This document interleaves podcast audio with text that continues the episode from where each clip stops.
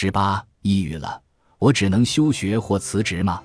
脑子好木，上班好烦，早起简直要了我的命，身体快散架了。去医院看病，医生诊断这是职场抑郁症，开出的处方是辞职。长假后，你一直无法进入工作状态，心烦意乱，还时不时的有人指责你放了那么多天假还不够啊？你怎么那么懒？但很少有人知道，这种情况根本不是一个简单的“懒”字就能概括的，而是一种适应性障碍。心理学家认为，假期后的抑郁属于适应性障碍的一种。当工作繁重、要求过高、压力重重的时候，很容易诱发这种适应性障碍。并伴有生理和心理上的多种症状，比如失眠、焦虑、持续性困倦、提不起精神，甚至头痛和呕吐。但从外在表现上看，这种问题确实很容易被简单的定义成懒。这种懒本质上是因为启动性差，打算做一件事情的时候要花很长时间才能开始，比如从床上起身去收拾东西，要花几分钟甚至十几分钟才能行动起来。区别真正的懒和启动性差，主要看是否有激发获益。如果你在主观上非常希望自己能积极起来，但能量却消耗在对抗低落的心境上，就属于启动性差。这种情况是没有激发获益的，感觉就像是我知道我能去做，但就是没法动起来。我好像没电了，动弹不了。而如果你寄希望于别人来处理你本该做的事情，就属于真正的懒，你是因为激发获益才故意偷懒的。大脑中的多巴胺与启动性相关，如果多巴胺不足，启动的速度就会变慢。身体好比一台电脑主机，如果开机速度慢，就说明机器的某一部分出了问题。对刚切换到工作状态的人来说，这种启动性差的问题会被加倍放大，重新进入工作状态需要花费更多的能量。也就更容易被误认为懒。维特效应，中国健康教育中心主导的沟通、理解、关爱、促进职业人群精神健康项目调查显示，我国有超过百分之五十的上班族处于职场抑郁状态。剩余劳动时间后的维特效应更是加剧了职场人的抑郁状况。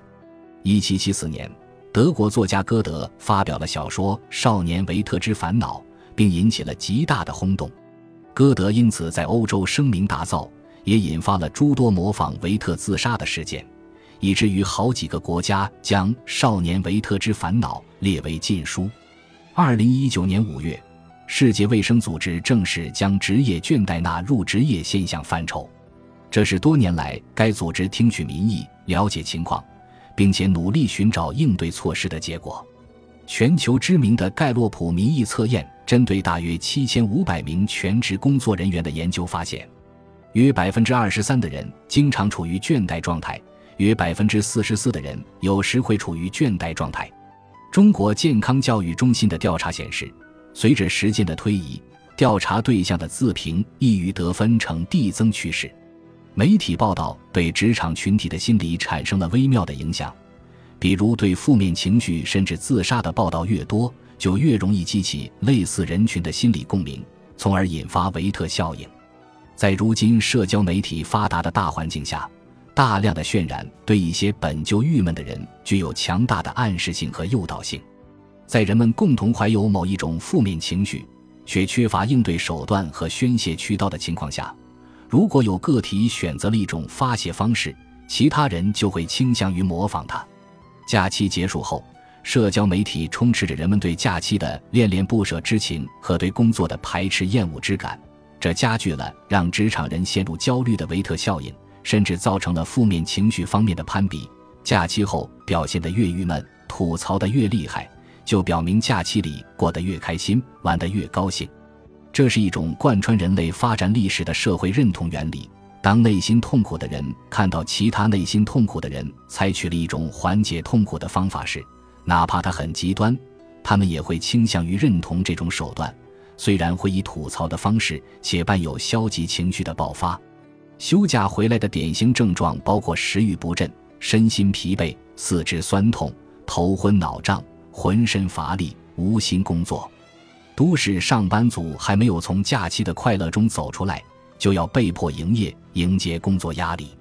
不但心理上没有做好准备，身体也在放松与紧绷这两种截然相反的状态中苦苦挣扎。为什么一个假期过去，我们的身体反而感到更疲惫了呢？这要从假期的功能性说起。假期从诞生的那一刻起，就承担着在工作压力和生活放松之间缓冲的职能。它是工作和生活之间的良性调和剂，但前提是充分休息。精力得以恢复，可是长假虽然名义上是假期，却无法达成这样的目标。今时今日，长假已成为一个社交修罗场，随份子、走亲访友、处理平时顾不上的家庭事务，忙碌的状态让我们的身体像一根被过度挤压的弹簧，一直紧绷着，缺乏休息和恢复。节后的状态如何，也就可想而知了。长假非但没让我们从工作负荷中解脱出来。还由于一些不得已的因素，导致我们在假期里产生了消极情绪，这也是对我们节后的工作状态产生负面影响，甚至使我们陷入抑郁的重要原因之一。而且，现代科技的发展让在家工作的软性加班变得更加普遍，曾经的八小时工作制已经名存实亡。为什么现在越来越多的人失眠、焦虑、精神衰弱，乃至患上抑郁症、躁郁症呢？精神需要张弛有度，需要放松，这是劳动力的再生产过程。吃饭、睡觉、娱乐，甚至发呆，都是为了再生产劳动力。然而，即时通信设备频繁打断了劳动力的再生产过程，让职场人长期处于精神紧张的状态，而第二天还要继续支出劳动力，这样就形成了一种恶性循环。用哲学家马尔库塞的话说。人的身心都成了异化劳动的工具，在马克思生活的时代，异化对劳动者的影响主要是肉体上的痛苦，而如今，异化对劳动者的影响主要是心理上的折磨和精神上的痛苦。从生物属性来说，人的生存目标是追求愉悦感，工作则是追求愉悦感的手段之一。职场人士感到度日如年、情绪低落，是因为多巴胺的分泌减少。致使大脑中的奖赏回路被弱化，失去了自动赋予工作意义的能力。本集播放完毕，感谢您的收听，喜欢请订阅加关注，主页有更多精彩内容。